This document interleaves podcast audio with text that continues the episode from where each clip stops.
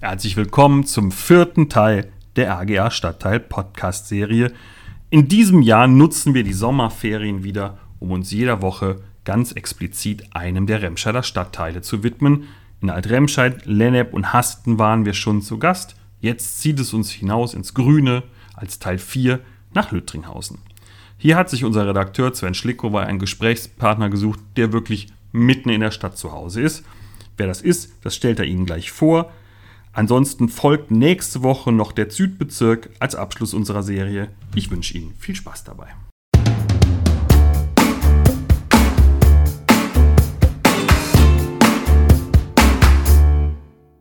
Einen wunderschönen guten Tag aus Lüttringhausen. Mein Name ist Sven Schlickowey. Ich bin Redakteur beim Remscheider Generalanzeiger, dort unter anderem zuständig für die regionale lokale Wirtschaft und habe natürlich immer auch einen wachen Blick auf Lüttringhausen. Und genau von da melde ich mich heute mit meinem Gesprächspartner, bei dem ich mich einfach mal direkt in die gute Stube habe äh, eingeladen. Äh, herzlich willkommen, schön, dass Sie sich Zeit genommen haben, Thomas Hertel. Ähm, der Name wird dem einen oder anderen sicherlich auch außerhalb von Lüttringhausen was sagen. Sie sind äh, Uhrmachermeister, Juwelier, engagierter Einzelhändler, unter anderem Mitglied, Vorstandsmitglied hier im hiesigen Marketingrat und machen etwas, und deswegen habe ich das gerade mit der guten Stube so betont, was viele Einzelhändler machen, sie arbeiten und wohnen im gleichen Haus. Das heißt, die Wohnung ist ja über ihrem Geschäft quasi. Äh, ist es Vor- oder Nachteil, so nah am eigenen Arbeitsplatz zu wohnen? Also ganz ehrlich, es hat Vor- und Nachteile. also ist natürlich praktisch von der Arbeitszeit.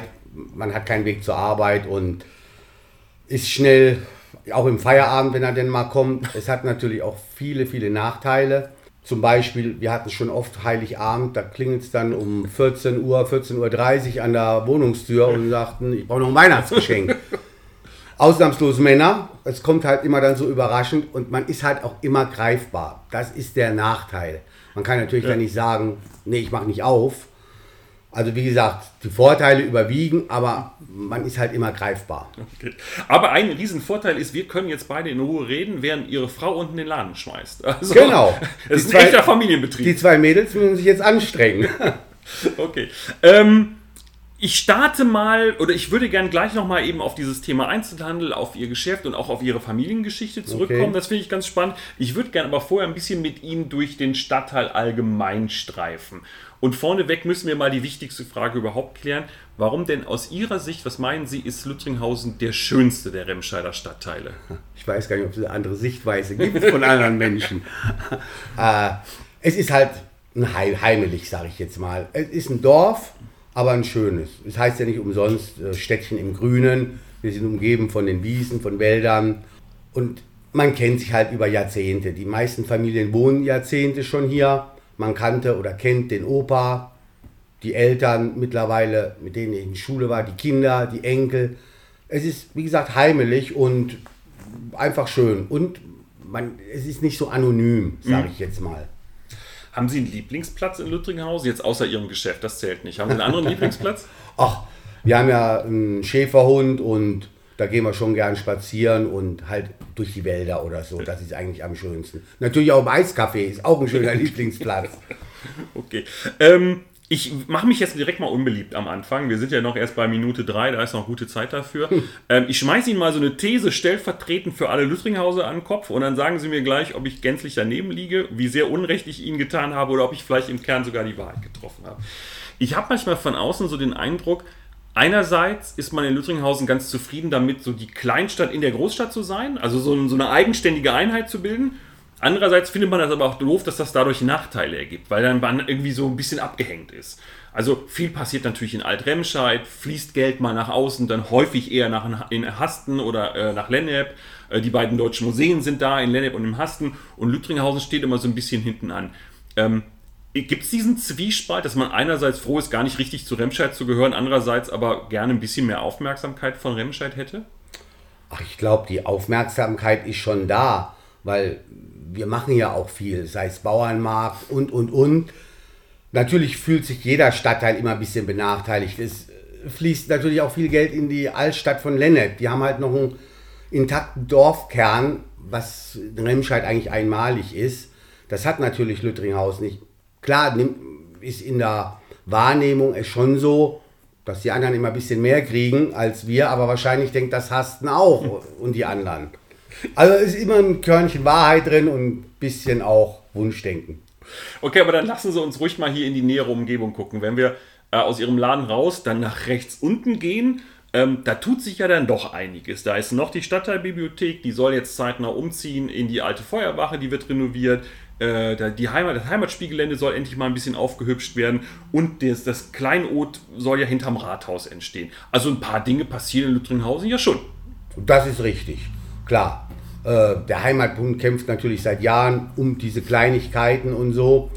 Und für viele ist es halt zu wenig, sage ich jetzt mal. Aber das immer wieder beim vorherigen okay. Thema, findet jeder. So, aber äh, zumal, wenn wir jetzt aus Ihrem Geschäft nach links raufgehen, dann landen wir beim Eisernstein. Sie lachen schon. Äh, mir hat mal jemand gesagt, an dem Ding haben Sie schon Generationen abgearbeitet. Also ich glaube, da wird ja seit 20, 25 Jahren drüber diskutiert. Der Eisernstein ist halt der Beweis dafür, dass der Verkehrsknotenpunkt, dass einfach manche Dinge irrsinnig lange dauern, oder? Ja, also ich habe mir auch es ist natürlich so, der Kreisverkehr wurde vor 20 oder 25 Jahren geplant. Ich persönlich weiß nicht, ob er noch sein muss, da streiten sich die Geister, weil wir als verbliebene Einzelhändler haben natürlich auch Angst. Wir hatten drei Wochen eine Vollsperrung hier letztes mhm. Jahr, direkt nach Corona, wo der Asphalt gemacht, ist, gemacht worden ist. Und ich habe dann mit dem Bauleiter mal gesprochen, der sagt, das dauert anderthalb Jahre. Ich sage, wieso dauert so ein Kreisverkehr anderthalb Jahre?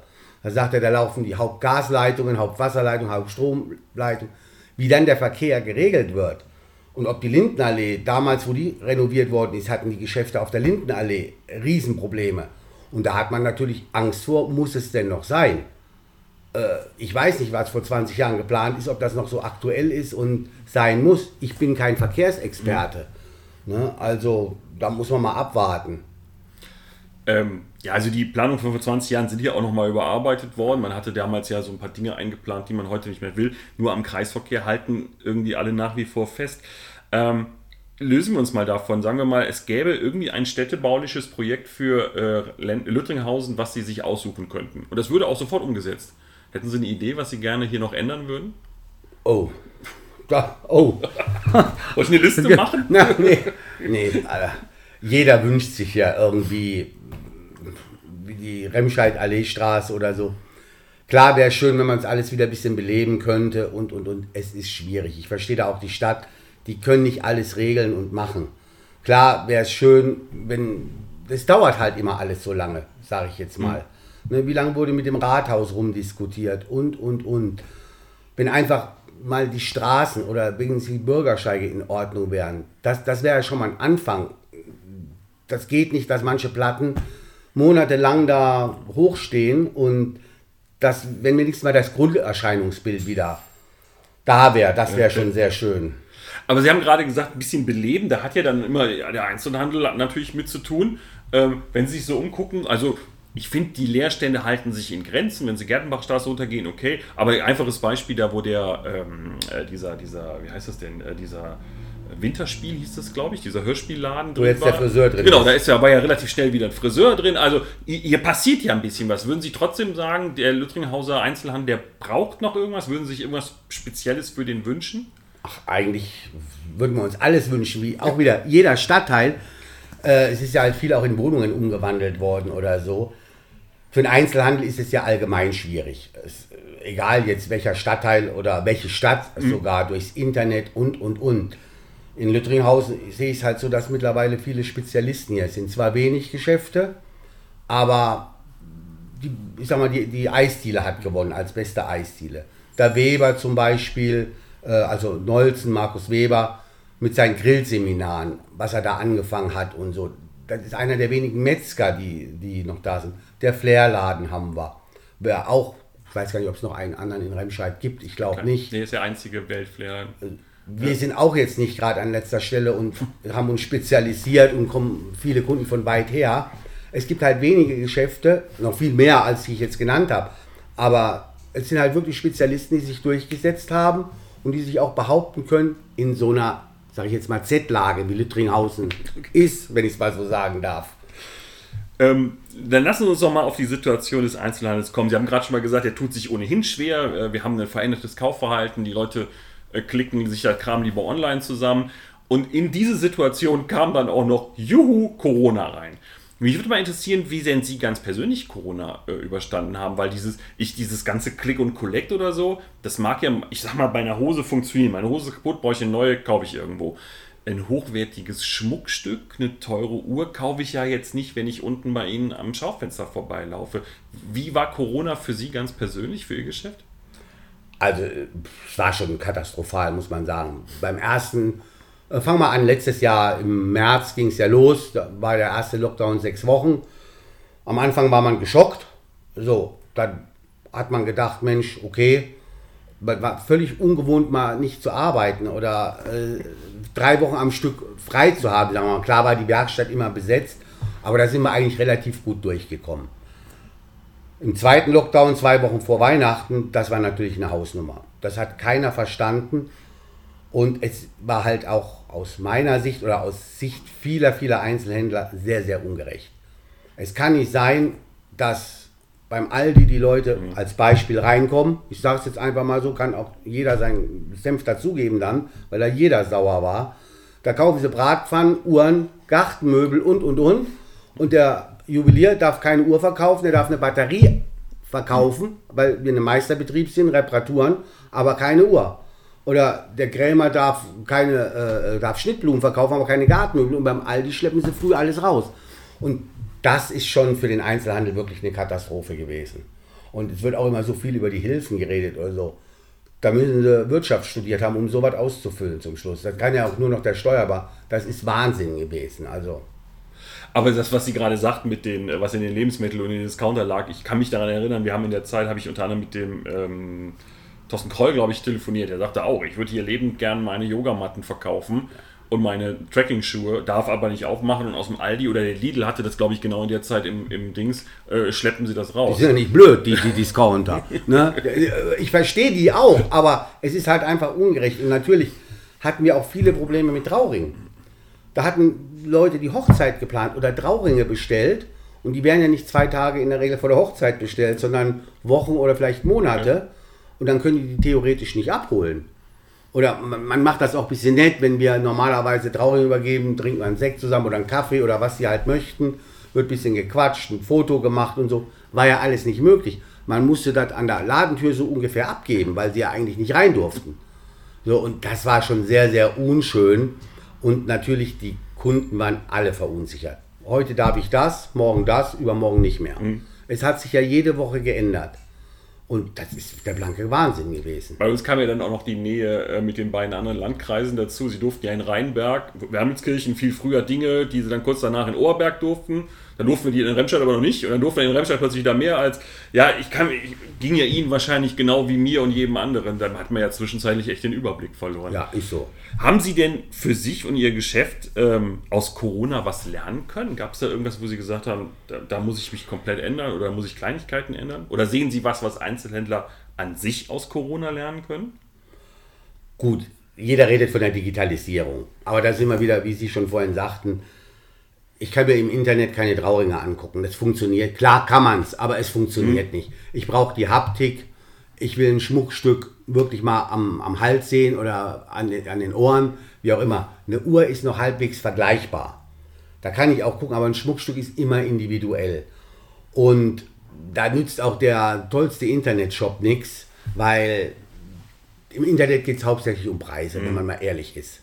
So, und wir verkaufen Luxusartikel, was man nicht zum täglichen Leben braucht. Und da möchte ich natürlich auch die Emotionen dabei haben, das Feeling und, und, und. Uns hat durch Corona natürlich unheimlich die Werkstatt geholfen, weil durch die Werkstatt konnten wir weiterhin öffnen für wohlgemerkt Reparaturen, was ja. kein Mensch verstanden hat. Aber damit haben wir uns praktisch den Kundenkontakt relativ gut erhalten, obwohl viele Kunden, jetzt wo es wieder, wir dürfen ja glaube ich seit 2. Juni, durften wir wieder aufmachen, die haben es gar nicht mitgekriegt, dass die Uhren, dass die Reparaturen abgeben konnten. Die haben ja plötzlich 10, 15 Uhren auf einmal gebracht und sagen Batteriewechsel. Wenn es geht, bis morgen. So, äh, die waren jetzt fünf Monate im Schoss. Also, das war schon jetzt ein bisschen überrannt worden mit Reparaturen. Wir haben ähm, wir hatten ja vor einiger Zeit unsere Wirtschaftsbeilage im RGR und da hatten wir ja unter anderem so ein, so ein Dreifach-Interview drin mit ähm, einem Einzelhändlerkollegen von Ihnen, dem Harro Schmidt von Gottlieb Schmidt auf der Alleestraße, dem Herrn Engel vom Einzelhandelsverband und der quasi Kollegin von Ihnen, nämlich der Frau Pohlmann, die ist äh, Goldschmiedin in äh, Olix, in Soning-Olix. Und die sagte dann unter anderem, ja, also der Handel müsste insgesamt moderner werden, nicht nur um die jungen Kunden in den Laden zu locken, sondern will, will die Leute ja auch, die jungen Leute auch hinter die Ladentheke locken. Man muss ja junge Leute haben, die Geschäfte übernehmen. Ähm, jetzt mal Hand aufs Herz. Würden Sie heute noch einem jungen Menschen empfehlen, in den stationären Einzelhandel zu gehen? Wenn ich Kinder hätte, wahrscheinlich nicht. Bin ich offen und ehrlich. Es werden sich immer Spezialisten halten. Ich kann jetzt nur von unserer Branche ausgehen. Es ist halt, wie soll ich sagen, man braucht unheimlich, wenn wir jetzt das Geschäft verkaufen würden, sage ich jetzt mal irgendwann, man braucht einen unheimlichen Kapitalbedarf, weil das Warenlager ist halt mhm. wahnsinnig beim Juweliergeschäft. Auch so eine zertifizierte Werkstatt, die einzurichten, Uhrmacher, das ist schon alles eine Hausnummer. Und nochmal, 40 Jahre müsste der ja dann Einzelhandel arbeiten. Man hat gesehen, was in den letzten 15 Jahren passiert ist. Vor 15 Jahren hat keiner über Amazon groß geredet oder so. Und die Innenstädte sterben aus, weil auch der Kunde leider sehr bequem wird und sagt, bestelle ich vom Internet aus oder mache ich das, mache ich das, mache ich das. Und ich glaube, ich würde meinen Kindern es nicht mehr die nächsten 40 Jahre empfehlen. Ähm, Sie selber hatten aber nicht so richtig die Wahl, habe ich, glaube ich, das Gefühl, oder? Sie stammen aus einer Uhr Uhrmacherfamilie mit über 120 Jahren Tradition. Ähm, Gab es für Sie jemals eine Alternative zu der Ausbildung? Für mich persönlich nicht, aber ich wurde nie dazu gedrängt. Okay. Also meine Schwester wollte es nicht. Ich habe noch eine zwölf Jahre ältere Schwester, die hat gesagt, das ist überhaupt nichts für mich. Äh, ich mache lieber die Bankkauffrau, hat die dann gemacht. Und für mich war es eigentlich als Kind klar, aber ich wurde nie gedrängt, du musst das machen oder so von meinen Eltern. Vielleicht ist es auch so anerzogen worden, dass ich nie auf einen anderen Gedanken gekommen bin. Aber ich glaube, hätte ich gesagt, ich mache es nicht, wären meine Eltern vielleicht enttäuscht gewesen, aber äh, sie hätten es akzeptiert. Sie haben aber nicht im elterlichen Betrieb gelernt. Ne? Sie haben, glaube ich, in Würzburg die ja. Ausbildung gemacht und die, den Meister in Hildesheim. Hildesheim. Wie, wie kam es dazu, dass Sie viele hundert Kilometer von zu Hause entfernt die Ausbildung gemacht haben? Äh, das wollte mein Vater nicht. Der sagte, Lehrjahre sind keine Herrenjahre und zu Hause, ganz ehrlich, da wirst du auch zum Kaffeekochen geschickt und machst du das und das und dann ruft dein Freund an. Er möchte, ich habe die Wahl gehabt, entweder auf die Uhrmacherschule zu gehen, nach Furtwangen, oder in Würzburg, da wohnten meine Verwandten und meine Cousine, die wesentlich älter ist, die arbeitete im Juweliergeschäft und der suchte wieder einen Lehrling, der hat ihn ausgebildet. Ja, und dann bin ich dann mit 16 nach Würzburg gezogen und habe da meine Lehre gemacht. Danach wollte ich eigentlich nicht mehr zurück. Dann hatte ich eine Freundin und dann hieß es aber, so, jetzt ab nach Hause. Okay. Aber ähm, der, der, der Grund, warum es überhaupt äh, Hertel in Lüttringhausen gibt, ist, glaube ich, ihr Großvater. Ne? Sie, wenn man ihre Familiengeschichte nachverfolgt, die Familie stammt ursprünglich aus Sachsen. Richtig. Uhrmachertradition, war dann in Bayern, Würzburg, da kommen wir wahrscheinlich auf den Punkt.